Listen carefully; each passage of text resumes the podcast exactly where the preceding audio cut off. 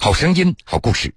各位好，欢迎您在半点之后继续来收听铁坤所讲述的新闻故事。未满三岁的女儿突然失踪，真的叫做无法接受。还那个时候，只有抱头痛，跟老婆抱头痛哭。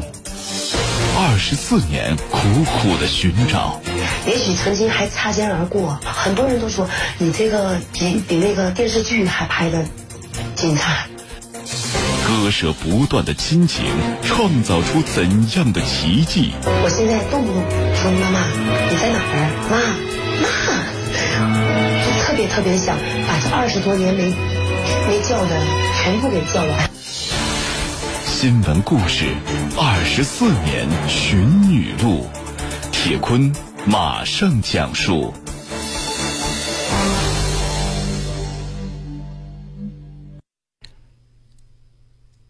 四月三号，成都，在众多媒体的见证下，失散了二十四年的一家人骨肉团聚。王明清也终于见到了他日思夜想的女儿王启凤。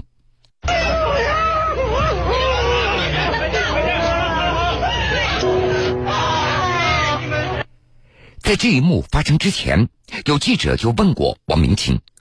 如果看到失散二十四年的女儿，你会不会掉眼泪？王明清他说不会，但是见面的那一刻，当女儿喊了一声“爸”，王明清他再也控制不住自己的眼泪了。当时有很多新闻媒体在告诉我：“王师傅，你女儿到了，你会不会哭？”我不会哭。我说我女儿来了，我高兴，我不可能哭。他说的真的吗？真的。我他说，结果女儿见他一撒开哈，还能把，哪里控制得住自己哦？哎，简直还是哭了。虽然已经过去了有一周的时间了，但是王明清依然难掩找回女儿的激动。二十四年前突然失去女儿的情景，已经深深刻在了他的脑海之中。一九九四年。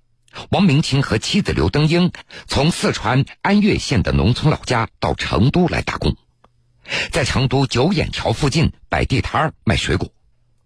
夫妻俩一边卖水果，一边照看还不满三岁的女儿王启凤。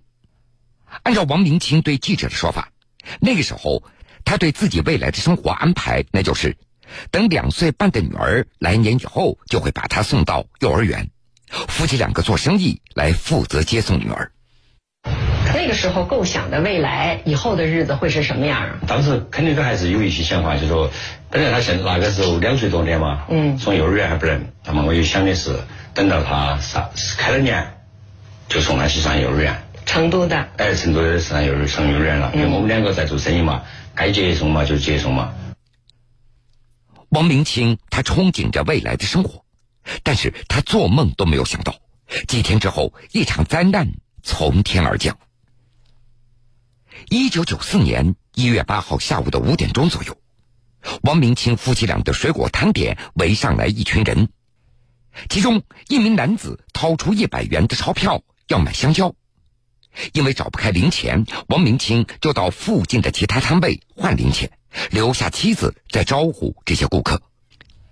等王明清换好零钱回来，交给买水果的男子，围上来的这群人也都相继离去了。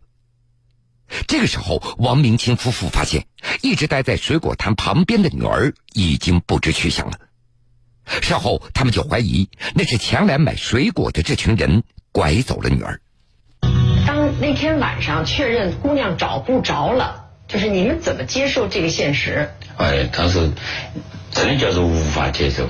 还那个时候，只有抱头痛，跟老婆抱头痛哭，没别的选择。另外一，你们连续找了多长时间？大约找了半年左右。就是一切都停下了。对，一切生意不做了，不做了。在女儿失踪的半年的时间里，王明清停下了手中的生意，寻找女儿也就成为了他们夫妻俩生活的全部了。他们在报纸上刊登了寻人启事。三天两头去成都市福利院打听失踪儿童招领的一些消息，找遍了成都市的大街小巷，但是没有任何的收获。而因为没有了经济来源，他们的生活很快就陷入了困境。那你们靠什么吃喝呀？也就是说自己的钱用光了。表哥那里说我，就说你看看你这个身体像啥么了？你把娃娃找到了，又能怎么样？你看你身体不行了，是不是？你还是要振作起来。娃娃找了那么久了，找不到，那么你是否哎慢慢的放弃？我们慢慢的再找，找份工作，还是挣点钱？哎，等到找慢慢再找娃娃。为了更加方便的寻找女儿，王明清在成都女儿失踪的地方找了一份新的工作，那就是拉板车为小区的住户运送蜂窝煤。这一干就是七八年，给住户送蜂窝煤。王明清也凭借这个便利的条件，就会向每家住户来打听自己女儿的下落，但是始终没有结果。时间在流逝，即使自己后来又有了孩子。但是王明清的心里还是放不下这个大女儿，尤其是看到亲戚家的孩子结婚的时候，他更是想起自己丢失的女儿王启凤。但这个钱挣得多难呢？再难，为了也想到找女儿，我至少在我那个片区哈，我送蜂我们那个片区可以随便进出小区、进出家庭，我也可以在这个片区找我的女儿。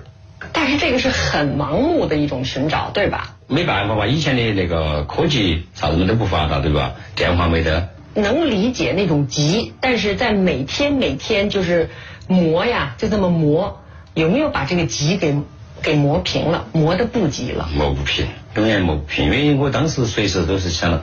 我在我开心的时候啊，我也会想到我丢失。有开心的时候吗？那个时候还是有，比如说走亲戚家呀，嗯，哎，看到人家结婚呐、生孩子啊，看到人家的父亲牵着自己的女儿上那个结婚的礼堂，是吧？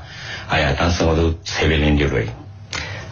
但是您后来不是也有自己的孩子了吗？新孩子是有是有了，但是还是那个时候，说实在话，都不是想我。现在我大女儿那个时候，我都是想到我是我的大女儿。到底是是怎么样？那个时候真的是无法想象。嗯，我有很多时候都在想，我大女儿也到了结婚的年龄了，你成家了没有？要不爸爸亲手吃你生的哈？我都是这样子在想。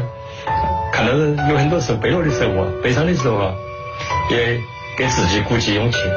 我还有个女儿没找到，我一定要鼓起勇气。其实让王明清夫妇怎么都想不到的是。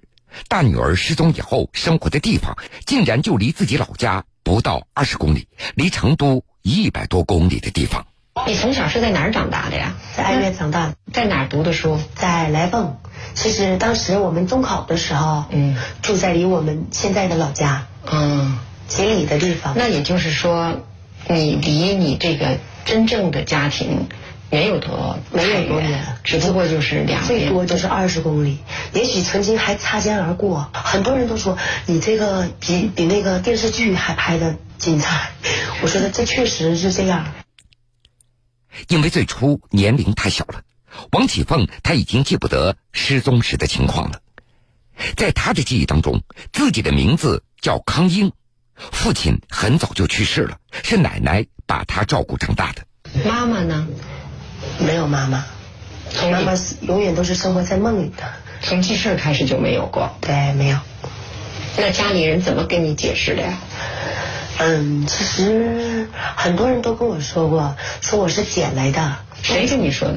村里很多人都说。你怀疑过吗？没有。那为什么这么多人说，你都没往憋处想？没有，因为当时。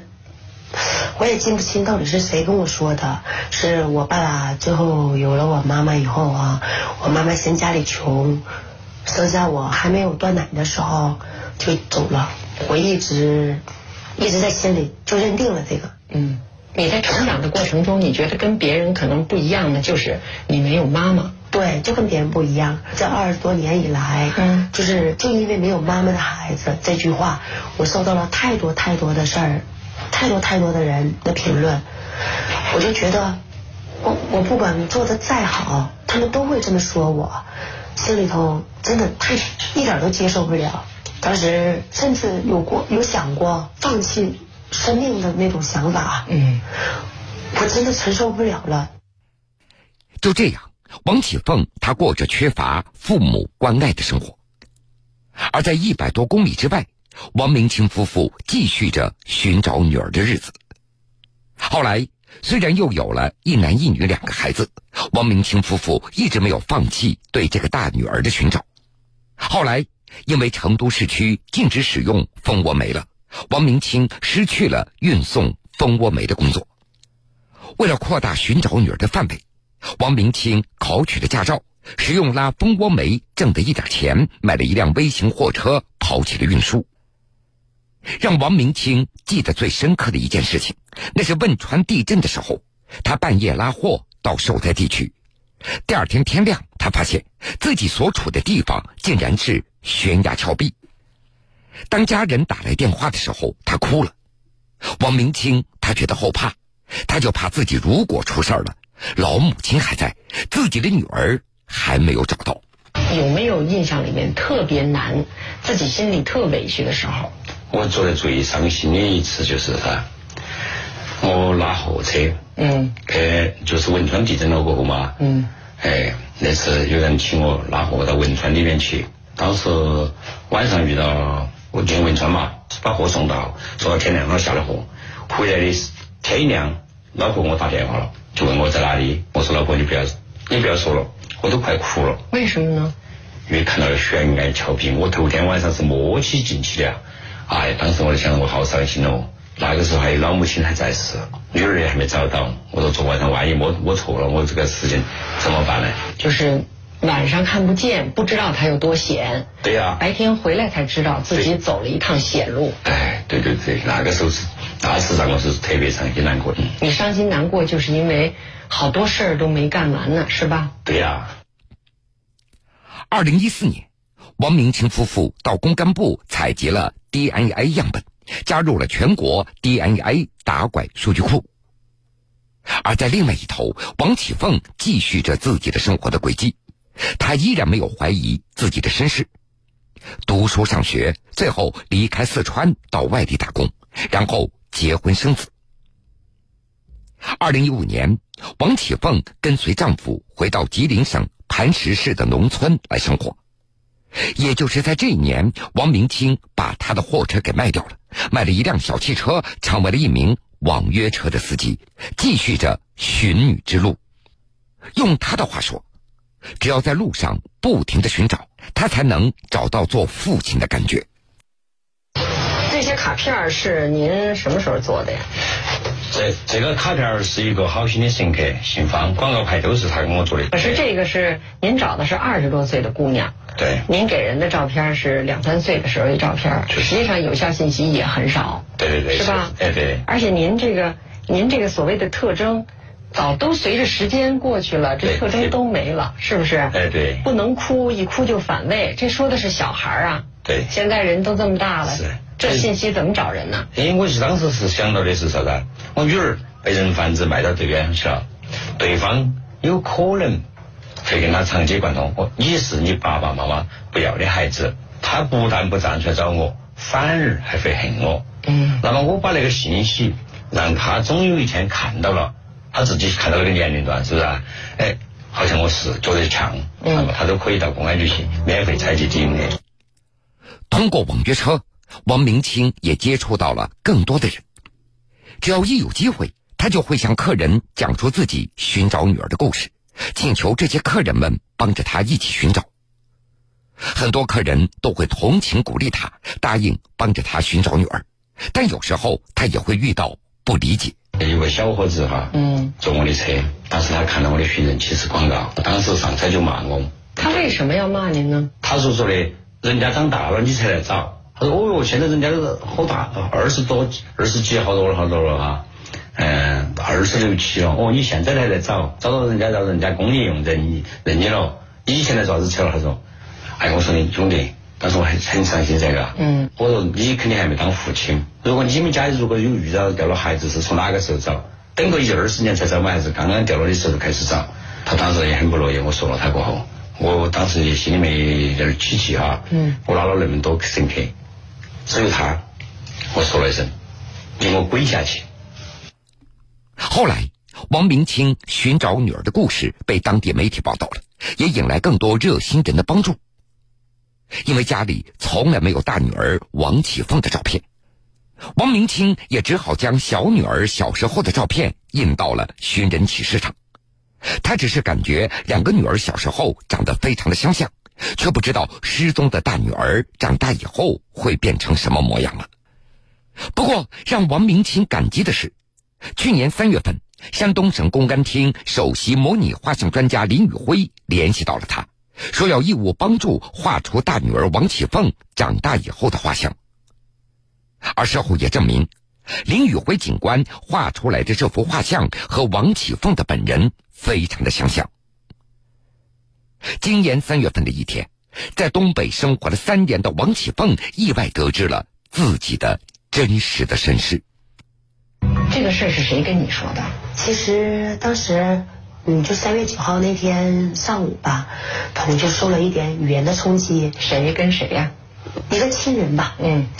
嗯，跟我说了一点话，让我特别特别的难受，就是没有妈妈的孩子怎么怎么样，嗯，那种痛啊，就是从一个刚开始那个小树苗一直萌芽萌芽萌芽，到最后确实真的承受不了的那一刻，嗯，我打电话了，我就问我四爸，我说四爸，我到底是哪来的？我妈到底是谁？到那一刻我都没有怀疑过，我不是家里亲生的孩子，嗯。那四爸怎么跟你说？我四爸开始没有跟我说，他说的，你不知道更好。这个事儿我告诉你，你会更难受。完了，我说的不管多难受，我都要承受这个事实。嗯，我一定要知道。完了，他又跟我说了，其实你是捡来的，呃，你是在九眼桥捡来的。我听了，当时特别心痛。原来我是捡来的，原来我真的是捡来的。从四川那儿。得知自己的身世以后，王启凤开始上网查询有关成都九眼桥寻亲的一些信息。我就查九眼桥寻女二十多年，出来的全是我爸爸在找女儿。我看到那个新闻的时候，他不是一说不能哭，一哭就反胃。嗯，这个我记得特别清楚。我小时候特别爱哭，就是一哭的时候，就特别是那种嚎啕大哭的时候。吐的特别厉害，你怎么联系上的老王啊？就是你爸爸。在看到那个新闻以后，完了我就加了他的微信，加了微信我就第一句话我说：“叔，你的女儿找到了吗？”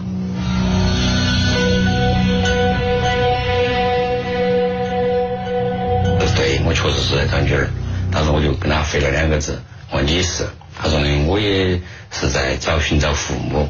他看到我那些。林警官的发像也看到那个我那个小女儿，他说很像她，我就点击了她的头像，点击她的头像看，里面就有她小时候照的那个像，当时我看到我就感到很很神奇。这样子，我当时看到你的第一眼，我说我就赶紧喊，我说老刘老刘，当时就啥子事？你赶快过来，赶快过来！他也不知道啥子原因，跟着我他调到我这儿一看，他就赶快跟他联系，赶快跟他联系。我老婆也就。我就想到了谁？想到林玉飞林警官。我说他都那么神，他都那么会辨认，是不是？我说我第一时间请他跟我辨认一下。马上我把我女儿的相片，当时我跟女儿聊的时候噻，我说你你发个近照给我，他就发给我了噻，发我马上就发给林玉飞林警官。嗯。林玉飞林警官接到那个信息的第一时间就跟我说，有百分之九十的准确性。哎，当时我他怎么知道的？他就是看到我女儿和我们的照片啊，这些啊，他跟我拍了百分之九十了。哎，我说对了，老刘，我们女儿找到了，百分之百是我们的女儿了。为了确认父女关系，王启凤也到当地的公安机关采集了 DNA 样本。警方对他的 DNA 信息和王明清夫妇的 DNA 信息进行了比对，在等待结果的二十多天里。显得格外的漫长，将近一个月的时间，这一个月你怎么过的？我说过，我怕，我既害怕不是，但我又害怕是。万一他真的是你父亲母亲，不是很好吗？怕什么呀？我也不知道到底在怕什么，但是就是在这二十多天里边，嗯，我都是迷迷糊糊的过来的，就跟做梦一样，因为一切来的太突然了。对，但确实也是，我怕这一切。都是虚有的，我怕这一切就跟是跟我开玩笑。我怕，我你怕什么？那个时候我就干大难的时候，我是你爸了，我就放心，不要怕，有爸给你撑起。我没事，你过来，哎，爸就给你站起。他都一直没喊我爸。四月一号，一家人终于等来了激动人心的消息。DNA 比对结果确认，康英就是失散二十四年的王启凤。两天之后，王启凤和丈夫带着两个孩子乘坐飞机从吉林赶到成都和家人团聚。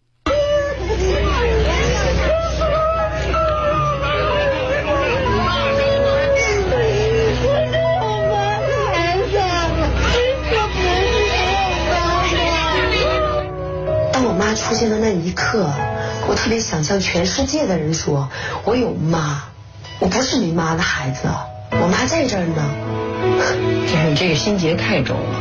我也不知道，反正我回到这个家以来，嗯从来没有过陌生感。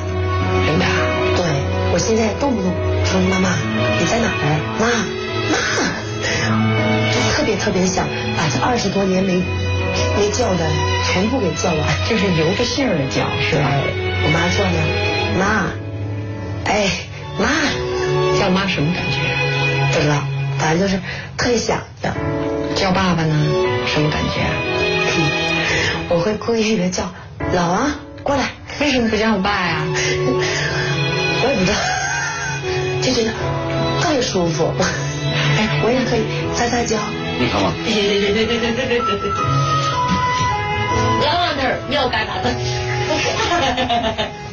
妈在打我，他不打你，他早你早的没了嚯，还打你哦。团聚的日子显得总是那么的短暂。王启凤打算四月十二号就和丈夫、孩子一起返回吉林的家中了。对未来有打算吗？未来的事儿走一步看一步。其实我很想回到这边儿，但是我也是孩子的妈妈，我不能那么自私。找了这么多年，就见了这么几天，就又各自回到各自的生活轨道里面去了。是，因为我说实在话哈，要以我个人的心里话，我就舍不得女儿走，那是啊，把他们一家人都留在这里。有可能吗？当然是不可能，因为啥子啊？他们有他们的生活方式，嗯，不能以个人的呃那种私怨来影响他们家庭。你怎么看？怎么你爸爸妈妈这么多年从来没放弃过去找你？